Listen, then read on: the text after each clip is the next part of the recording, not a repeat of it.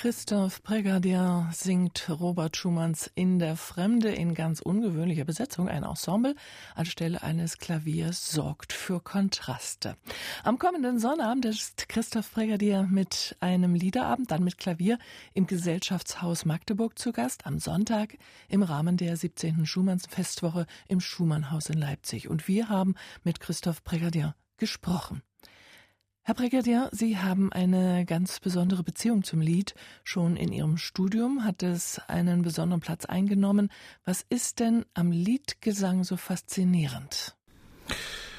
Das Besondere am Liedgesang ist die Möglichkeit, innerhalb kürzester Zeit eine Szene oder einen Seelenzustand darstellen zu können, beziehungsweise zu müssen. Das Problem ist die Kürze der Zeit, in der die Komponisten das meistens äh, gefasst haben und äh, das stellt auch den Anspruch an den Interpreten dar, das in dieser Kürze dem Hörer begreiflich zu machen, was da passiert. Ich stelle mir das auch gar nicht so einfach vor, wenn man bei einem Liederabend von einer musikalischen Stimmung und Erlebniswelt in die andere fällt. Ja, das ist natürlich Erfahrung. Ich mache das ja jetzt schon sehr lange. Aber das ist äh, neben dem äh, Anspruch und neben der Herausforderung ist das auch das Faszinierende an, an einem Liederabend, dass du eben gezwungen bist, sozusagen sehr schnell wie ein Chamäleon die Ausdrucksweise, die Lautstärke, die Dynamik und oft auch den Komponisten zu ändern. Ich habe viele Programme ja auch selbst entworfen zusammen mit meinen jeweiligen Pianisten und äh, dann achte ich immer darauf, dass gerade solche Brüche äh, passieren, damit äh, sich keine Langeweile einstellt eben auf Seiten der Zuhörer. Das ist ja vielleicht auch das Problem beim Liederabend, dass der Sänger dem Publikum Emotionen, Seelenlagen, Ausdrücke vor allem durch die Stimme und durch Artikulation und Deklamation vermitteln kann. Er kann ja nicht szenisch auftreten.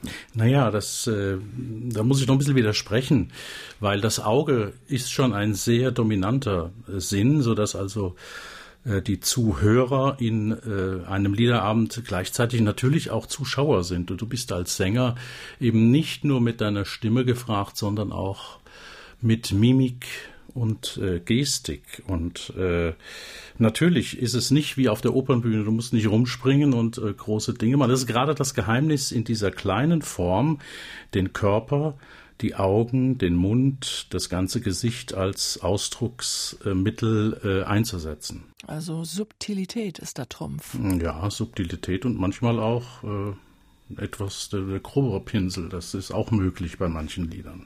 Sie sind doch ein gefragter Opernsänger, Christoph Pregadier. Viele Sänger sagen ja, das Lied sei ihnen eigentlich lieber, weil es viele in, viel individueller sei, viel persönlichere Sichtweisen zuließe. Ist das bei Ihnen auch so? Ja, beide äh, Medien haben ihre Vor- und äh, Nachteile. Eigentlich Nachteile gibt es auf beiden Seiten nicht. Ich mache gerne Oper aber am Liederabend das Faszinierende ist eben, dass du im Gegensatz zur Oper für den ganzen Abend mit deinem Klavierpartner selbst verantwortlich bist. Also du hast keinen Regisseur, du hast keinen Dirigenten, auf den du äh, auf die du eventuell Rücksicht nehmen musst, sondern du kannst wirklich nach eigenem Gusto und nach eigenem Vermögen so einen Abend zusammenstellen und gestalten. Nun haben Sie ja mit vielen Liedbegleitern gearbeitet, jetzt aktuell mit Daniel Heide. Wie sehr formt das Klavier ein Lied mit oder einen ganzen Liederabend? Eigentlich sage ich oft zu meinen Studierenden, äh, der Pianist ist der wichtigere von den beiden, weil er eigentlich sehr oft natürlich die, die Tür öffnet, den, das Vorspiel hat, um eine bestimmte Situation zu erschaffen. Das ist auch nicht scherzhaft gemeint, das, sondern äh, es ist schon so, dass du als Sänger extrem abhängig bist von dem, was dir dein Partner anbietet. Und äh, es ist völlig zu Recht, dass viele Pianisten das Wort Begleiter gar nicht gerne hören. Ja, das, äh, die, sagen wir mal, die Emanzipation der Pianisten hat doch in den letzten 50 Jahren äh, Gott sei Dank sehr stark zugenommen, was auch dazu führt, dass wir als Sänger und Sängerinnen stärker gefordert sind von unseren Partnern. Und das wünsche ich mir auch. Also, dass äh, die nicht die Verantwortung für so einen Abend beim Sänger abladen, sondern Initiative ergreifen. Und da bin ich sehr glücklich, wenn ich immer wieder äh, Menschen treffe, äh, äh, Musiker treffe, von denen ich mich inspirieren lassen kann. Wie kommt man da zusammen? Pianist und Sänger, reicht die Erfahrung beider oder muss auch die Chemie zwischen beiden besonders stimmen? Denn so ein Liederabend ist ja ein ziemlich komplexes Miteinander. Ja, äh, es muss auf der persönlichen Ebene stimmen. Das kann man halt nur rausfinden, indem man sich trifft und miteinander spricht und probt. Aber im Grunde genommen habe ich da in meiner Karriere selten erlebt, dass dass man sich da nicht zusammenfindet. Ich habe ja auch, Sie haben vorhin gesagt, ich habe mit vielen Pianisten gearbeitet, es ist gar nicht so, sind gar nicht so viele. Am Anfang meiner Karriere als Leadsänger ähm, habe ich vornehmlich mit, mit zwei Pianisten gearbeitet. Das waren Andreas Steyer und Michael Gees. Und jetzt sind einige noch dazugekommen, aus, einfach aus dem Grund, dass ich finde, dass ich äh, von der Persönlichkeit und von der Art des Klavierspiels mich sehr gerne animieren lasse. Und äh, man lernt mit, im Umgang mit neuen, jüngeren oder auch älteren Pianisten äh, neue Seiten an sich selbst kennen. Also man lässt sich, ich lasse mich gerne inspirieren von der Persönlichkeit des jeweiligen Pianisten. Und wir hören jetzt mal so eine besondere Beziehung. Christoph Brigadier begleitet von Julius Drake und einem Lied von der Tagebuch-CD, auf der sich vor allem Vertonungen der Tagebuchgedichte von Ernst Schulze finden, aber auch zum Beispiel die Fischerweise nach einem Text von Franz Xaver Schlechter. Christoph Brigadier und Julius Drake mit der Fischerweise von Franz Schubert. Christoph Brigadier gibt am Wochenende zwei Liederabende in Magdeburg und zum Abschluss der Schumann-Festwoche in Leipzig. Heute hören wir ihn im MDR-Klassik-Gespräch. Herr Brigadier, wir hatten über das poetische Tagebuch gesprochen, aus dem Sie Lieder vorstellen werden, Schuberts Vertonungen von Texten Ernst Schulzes. Was ist das Besondere an diesen Liedern, die Sie ja, wie gesagt, auch schon auf einer sehr schönen CD vorgestellt haben? Ich glaube, dass äh, Schubert in Ernst Schulze eine gleichgesinnte Seele gefunden hat. Er hat zwar nur, glaube ich, zehn Lieder vertont, von denen wir auf dieser CD neun aufgenommen haben. Äh, wirklich bekannt sind eigentlich nur zwei. Das eine ist im Frühling das hört man sehr oft. Auf der Bruck hört man auch relativ häufig.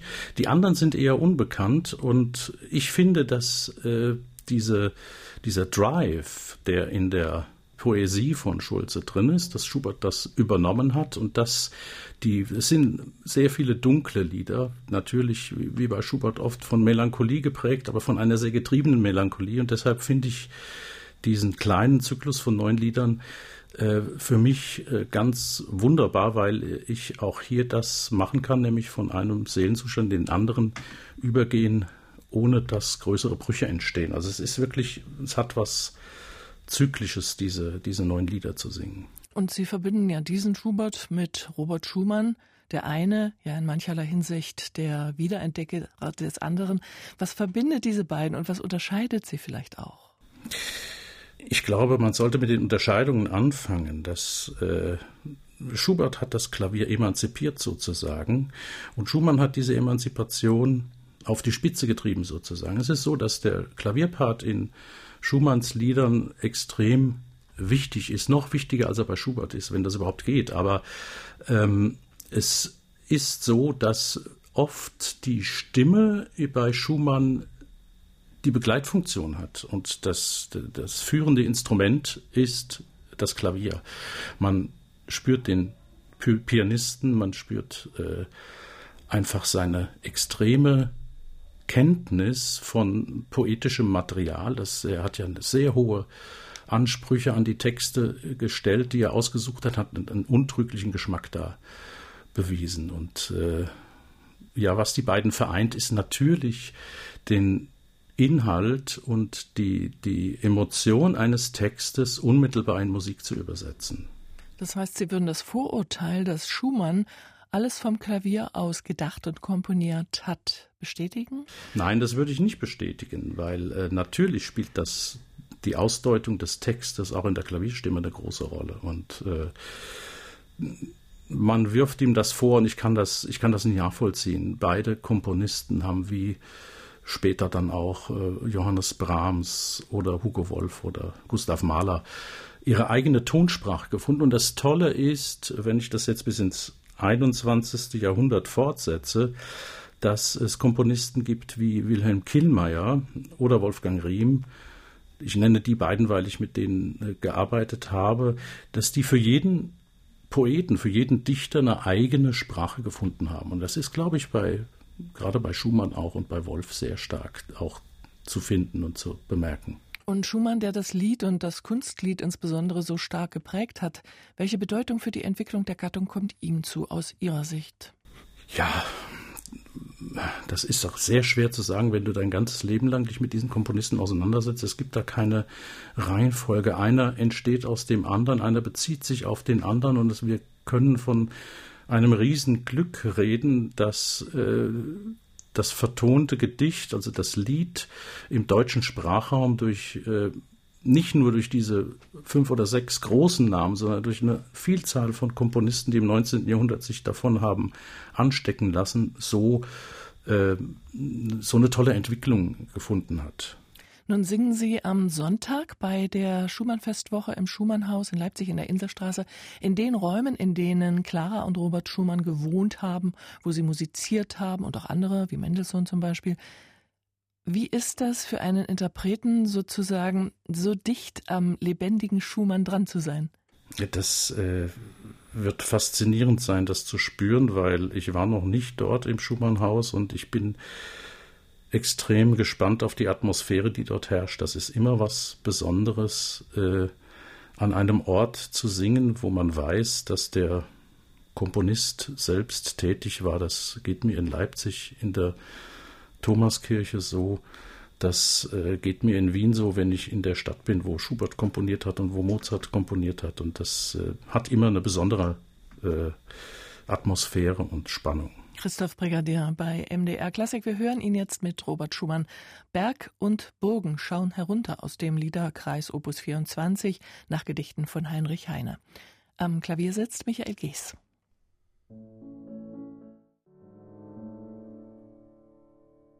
Christoph Brigadier singt Robert Schumann und Christoph Brigadier ist heute im MDR Klassikgespräch. Herr Brigadier, äh, Sie sind ein gefragter Lied-, Opern-, Oratorien- und Kantatensänger und sind auch viel in der alten Musik unterwegs. Es gibt Sänger, die sagen, sie machen keine Unterschiede in der Gesangstechnik zwischen alter Musik und Romantik beispielsweise. Machen Sie welche? Nee. Also man muss sagen, natürlich ist die Art des Singens eine andere, ob du ein, äh, ein Lied singst oder eine Arie von Bach oder ob du auf der Opernbühne stehst.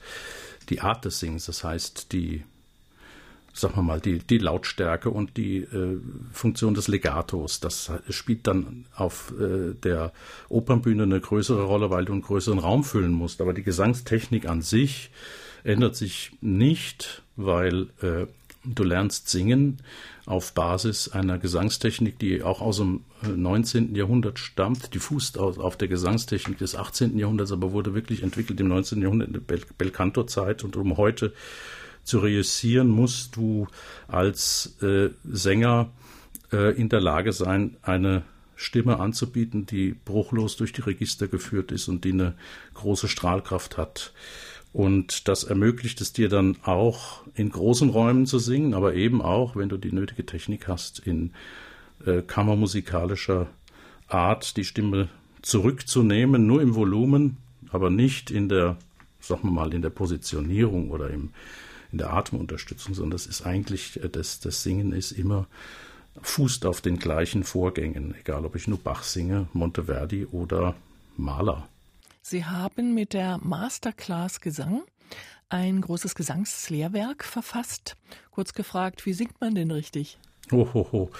Das, das ist schwer zu erklären. Also eigentlich ist es ein ganz physiologischer, ein, ein, physiologisch einfacher Vorgang. Du schickst eine bestimmte Menge Luft durch einen Körper, in dem äh, in dem Fall zwei Stimmlippen in Schwingung versetzt werden und verstärkt durch die äh, Resonanzräume, die sich im Kopf und äh, im Hals und in der Brust eines Sängers oder einer Sängerin befinden, kommt ein bestimmter Ton heraus, ein bestimmter Klang, nicht ein bestimmter Ton. Der Ton wird natürlich im Kehlkopf gebildet und die Tonhöhe wird äh, durch die äh, das ist jetzt sehr theoretisch, aber eigentlich ist Singen fußt auf relativ einfachen physikalischen Prinzipien. Das Problem ist für uns Sänger, im Gegensatz zu allen anderen Instrumentalisten, dass wir unser Instrument nicht sehen können. Und deshalb musst du als Gesangslehrer eigentlich immer an den Symptomen arbeiten. Und du kannst äh, nie zeigen, hier, guck mal, du machst jetzt gerade das, weil wir das nicht sehen und auch nicht spüren können, sondern wir müssen immer am, am Klang und an dem an der Erzeugung des Klangs arbeiten und dann daraus schließen, was machen wir richtig, was machen wir falsch. Sie sind auch Gesangslehrer, das heißt, dieses physiologische muss man auch wissen, um gegebenenfalls einem Studenten sagen zu können, das war jetzt genau der Fehler? Äh, ich würde es nicht auf dieses, äh, darauf reduzieren, weil auch in, im 18. und im 17. und in noch früheren Jahrhunderten haben die Leute singen gelernt, ohne dass sie sich über die physikalischen Vorgänge, physiologischen Vorgänge im Klaren waren. Heute haben wir Untersuchungsmethoden mit MRT, wie die Freiburger Musikmediziner äh, das so toll jetzt machen. Äh, da kann man sehr viel besser nachvollziehen, was da abläuft, äh, physiologisch. Ähm, aber du kannst mit Physiologie allein das Singen nicht lernen. Also du äh, brauchst das Ohr erstmal des, des Gesangslehrers oder der Gesangslehrerin, die dir den Weg zeigen. Du brauchst die Sensibilität auch eines Gegenübers, das weiß, äh, wo gehe ich jetzt, in welche Richtung bewege ich mich jetzt mit diesem Studenten, der gerade vor mir steht, weil jeder ist da ein bisschen anders gestrickt. Mal unabhängig von diesen technischen Dingen, wenn Sie unterrichten, welchen Stellenwert hat denn da das Lied? Ist das bei den heutigen Gesangsstudenten noch im Fokus? Oh ja. Da bin ich auch sehr froh. Da achten wir auch, da achte nicht nur ich drauf, sondern auch alle meine Kollegen in in Köln und äh, soweit ich das überblicken kann, an den meisten Instituten in, in Deutschland ähm, fördern das Lied sehr, weil, das hat mein Lehrer auch so gemacht, du fängst ja nicht gleich mit Opernarien an, mit schweren Opernarien, sondern du musst erstmal das Repertoire als junger Sänger so aussuchen, dass du das bewältigen kannst. Und da bieten sich viele Liedkompositionen an. Außerdem ist es so, dass du als junger Sänger heute breit aufgestellt sein musst. Das heißt, du musst die Möglichkeit haben, auf dem oratorischen Gebiet, auf dem äh, Konzert, sonstigen Konzertgebiet auf der Opernbühne und eben auch als Liedsänger unterwegs sein zu können. Und dazu ähm, versuchen wir die Leute so auszubilden, dass sie wirklich breit aufgestellt sind, weil die Konkurrenzsituation doch sehr schwierig ist heute. Nun wird ja oft beklagt, dass Liederabende keine wirklichen Publikumsmagneten sind und vor allem von einem vorwiegend älteren Liebhaberpublikum besucht wird. Sehen Sie die Gattung Lied in Gefahr oder ist die Befürchtung unbegründet? Äh, es gibt eine gewisse Krise, die auch damit zusammenhängt, dass wir in einer Zeit leben, die doch eher oberflächlich ist, wenn ich das mal so platt als Plattitüde sagen darf. Ähm, du kannst in einen Liederabend kaum hineingehen, ohne dich mit den Grenzerfahrungen mit seelischen Grenzerfahrungen auseinanderzusetzen. Du musst dich, du kannst dich nicht hinsetzen und einfach kulinarisch genießen. Das geht bei einer äh, Sinfonie, das geht auch bei Kammermusik besser als bei Musik, die textgebunden ist. Und deshalb, es erfordert ein bisschen mehr Einsatz vom Publikum. Ich glaube, das ist ein Problem des Liederabends. Die Menschen haben äh, Bedenken, dass sie überfordert sind leicht das passiert dann auch. Du kommst in Lieder, hörst irgendeine Komposition, die du nie vorher gehört hast, und hinterher würdest du sagen, ah, lass mich das gerade nochmal hören, ja. Du musst ähm, investieren dafür. Du brauchst Erfahrung. Das mit den mit dem Älterwerden des Publikums, das höre ich schon seit, äh, seit ich angefangen habe zu singen. Auch damals waren die Leute, die in Liederabende gingen, eher grauhaarig, aber das ist auch das Publikum, was in die Opernvorstellungen und in die, in die Theater geht, auch ins Sprechtheater. Das ich glaube, dass die Menschen, wenn sie jünger sind, andere Schwerpunkte setzen müssen und erst ab einem gewissen Alter die Zeit auch finden, sich mit den schönen Dingen des Lebens auseinanderzusetzen. Und äh, da gehört zweifelsohne die Musik dazu. Und ich habe äh, keine Angst, dass, der, dass die Liederabende aussterben werden, aber weil auch deshalb, weil es sehr viele junge Sängerinnen und Sänger gibt, die dieses Repertoire interessiert, auch Pianistinnen und Pianisten. Ich war gerade in Montepulciano, habe einen Kurs gemacht und da haben wir sieben wunderbare Sängerinnen und Sänger und vier Pianisten gehabt. Das war wunderbar äh, zu sehen, was für ein Interesse und auch was für eine Kraft dahinter liegt. Christoph Brigadier im Gespräch hier bei MDR Klassik. Herr Brigadier, Sie haben sehr viel Schubert und Schumann gesungen. Wenn man jetzt so ein Programm für einen Liederabend zusammenstellt, kann man da auf Bewährtes zurückgreifen oder muss man die Lieder wieder neu entdecken? Natürlich, sagen wir mal, die Struktur Dichterliebe, die 16 Gedichte und die 9 Gedichte von äh, Schulze, das ist da. Aber ich habe zum Beispiel mit Daniel Heide die Dichterliebe zuletzt, das ist bestimmt fünf Jahre her gemacht. Das heißt, ähm, wenn wir da jetzt äh, in Magdeburg uns treffen, um zu proben, dann ist das wieder eine Neubegegnung. Und die Schulzes haben wir in der Zusammenstellung, wir haben einige von denen mal gemacht, aber nicht alle. Das heißt, wir werden das neu erarbeiten, auch erarbeiten müssen. Du veränderst dich ja als Künstler. Du hast andere Begegnungen, du machst Liederabende mit anderen Pianisten, Daniel macht Liederabende mit anderen Sängern und das äh, lässt seine Interpretation dann auch reifen und sich verändern und das äh, ergibt ein neues Ergebnis, das, da bin ich ganz sicher. Christoph Brigadier, wir hören Sie jetzt mit einem Ausschnitt aus Ihrer neuesten Produktion. Das sind Passionskantaten von Bach und Telemann. Hier ist die Arie Zerreiße die Band, ersticke die Triebe aus Georg Philipp Telemanns Kantate Was gibst du denn, o oh meine Seele?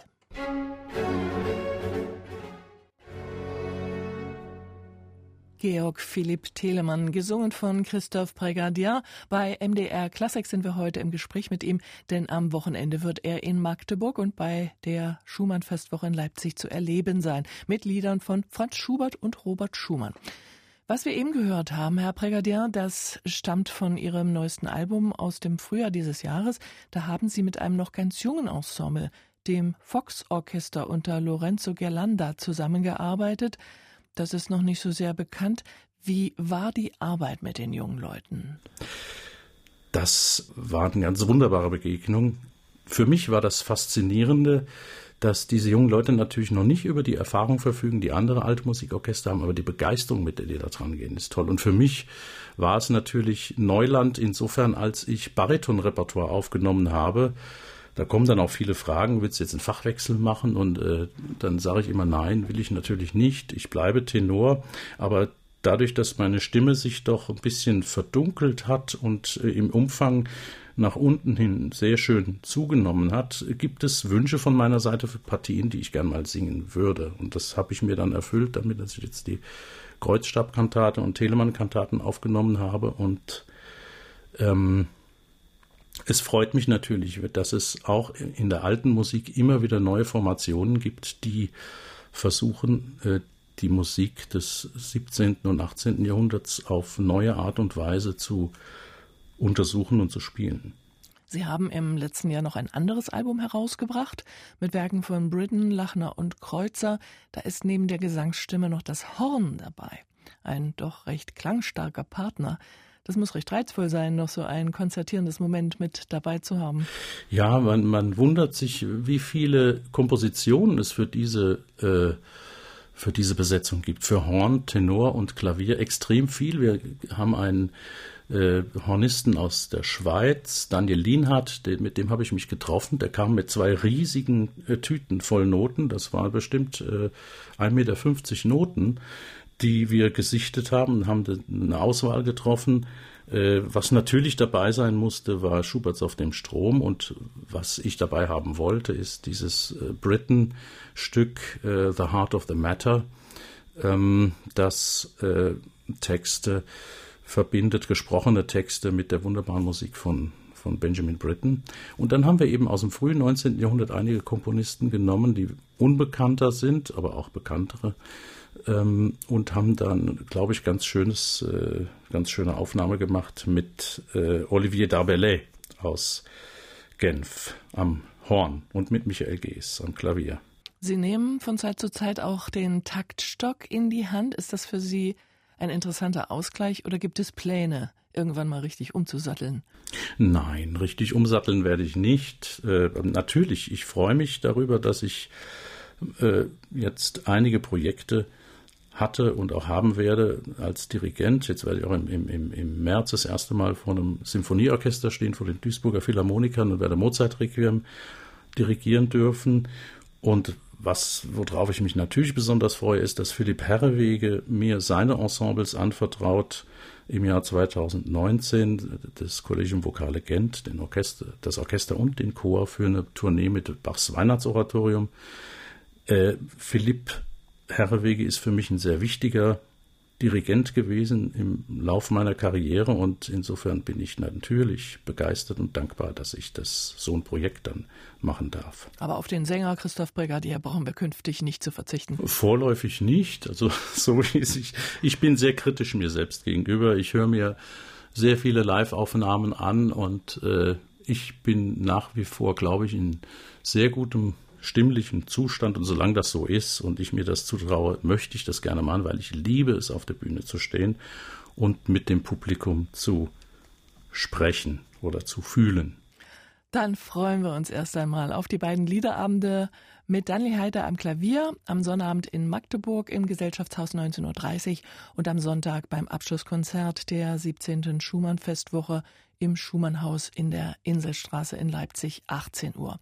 Auf dem Programm Robert Schumanns Dichterliebe, der Liederkreis aus Heinrich Heines Buch der Liebe, Opus 48 und Franz Schuberts neun Lieder nach dem poetischen Tagebuch des Dichters Ernst Schulze. Im MDR-Klassikgespräch war heute der Tenor Christoph Pregadier. Herr Pregadier, ganz herzlichen Dank. Ich bedanke mich auch bei Ihnen.